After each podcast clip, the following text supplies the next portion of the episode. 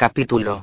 Epílogo En mayo de 1985, Ismail Rajik salió de la cárcel y abandonó clandestinamente el país con ayuda de la organización humanitaria Amnistía Internacional. A diferencia de lo ocurrido en el pasado, esta vez el barco consiguió salir del puerto de Durres y llegar a Brindisi. Las vidas avanzan en círculo pesadamente, atraviesan meses, años enteros, pero regresan siempre, como las corrientes invisibles que guían a las aves migratorias y, pasado el tiempo, vuelven a cerrar el círculo, como sucede con las leyendas. Ese mismo año murió en Beroxa, cuyo cadáver fue momificado, y subió al poder Rami Zalia, un hombre de paja bajo la influencia de la viuda del dictador. Poco después, una editorial italiana tradujo y publicó el canto fúnebre de Ismail Rajik, compuesto por una selección de más de 200 poemas agrupados bajo el título de Los convidados de Shar. Quedé yo libre del mal y las sombras con las campanadas de la noche, cuando el resplandor de las antorchas se alza rojizo allá en los lindes y, pero esas sombras de sus poemas funerarios no eran solo personajes muy enraizados en la tradición popular albanesa, sino también en la propia vida real del poeta. La publicación del libro consagró a Ismail Rajik como uno de los grandes escritores albaneses.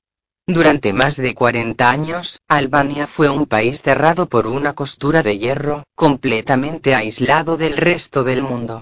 Un Estado que se devoraba a sí mismo y que había rechazado el contacto incluso con los países comunistas vecinos, enajenado por la paranoica e implacable teoría de la conspiración extranjera. Todavía hoy la línea de costa se halla completamente sembrada de búnkeres. Desde su salida del país, Ismail Rajid vive asilado en un pequeño pueblo del sur de Italia, en una casa rodeada de árboles frutales, manzanos, ciruelos y un algarrobo, con una mesita de madera en el patio, donde acostumbra a escribir. Y ahora, tanto tiempo después, cuando pensaba en todo lo sucedido, la sensación más intensa resultaba ser curiosamente el cansancio. Era un poeta reconocido, se había casado con una mujer risueña y apacible que le había dado un hijo y cierto sosiego. En primavera, al fondo del huerto se escondía un frescor muy dulce. A veces una hilera de hormigas rojas subía por el tronco de un árbol, y el niño preguntaba cosas sobre la vida de las hormigas. Cuando seas mayor serás entomólogo, yo que le respondía a su esposa en una ocasión. ¿Qué es un entomólogo? Volvió a preguntar el chiquillo. Los entomólogos estudian la vida de los insectos, contestó él esta vez, levantando la vista de sus escritos. Las hormigas, los saltamontes, las libélulas y había muchos momentos así a lo largo del día, en los que Ismail entornaba los ojos y se quedaba aislado dentro de sus recuerdos, como si la vida le concediese el don de volver a rebobinar una película solo para él. Por las tardes, en otoño, el viento levantaba las esquinas de los manteles en el patio. En esa época le gustaba la ceremonia de ir colocando los membrillos en un cuenco de barro. La quietud y el peso de la fruta le causaban una sensación de serenidad. Pero con frecuencia, especialmente durante las noches, le subía a los párpados una especie de tristeza dulce o de vacío impreciso antes del sueño. Entonces evocaba el rostro de Elena, concentrado, mientras se desataba los cordones de los tenis y los dejaba junto a la puerta de la rotonda, o cuando se tumbaba, descalza, boca abajo, con la barbilla entre las manos.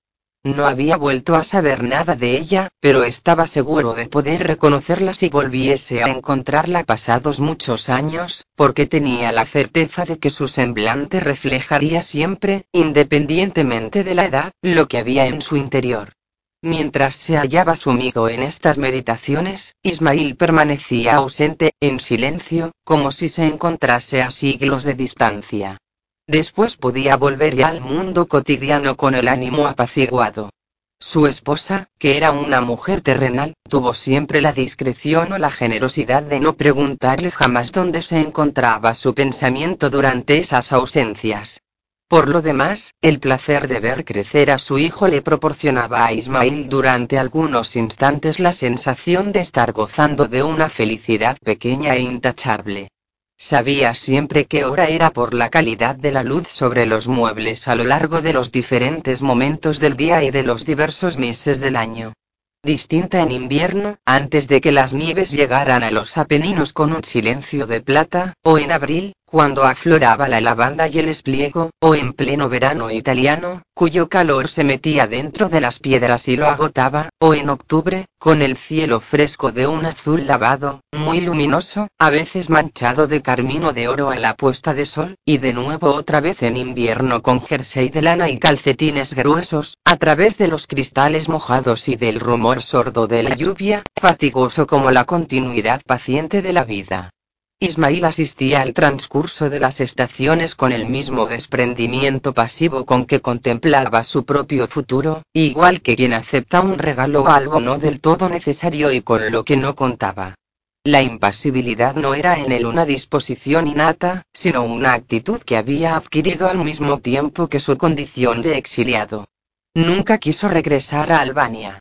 A principios de la década de los 90, los cambios en los países del este obligaron al régimen albanés a un proceso de desestalinización.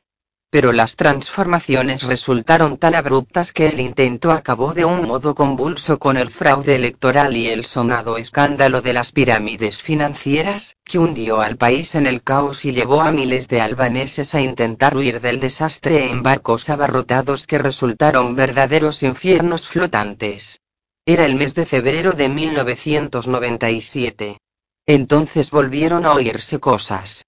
Aunque todo lo que se decía sobre el caso Razhik era impreciso y estaba rodeado de un aura de incertidumbre. Se hablaba de él y de una mujer, tal vez de su madre, o quizás se trataba de su amante o de la mujer de un hermano. Eran tantas y tan diferentes las versiones que se daban que parecía que no hubiese una sola mujer, sino varias, todas con similares posibilidades de provocar la desgracia. Vendrá la muerte y tendrá tus ojos, escribió el poeta italiano César Pavese sin haber conocido a Elena Borspi.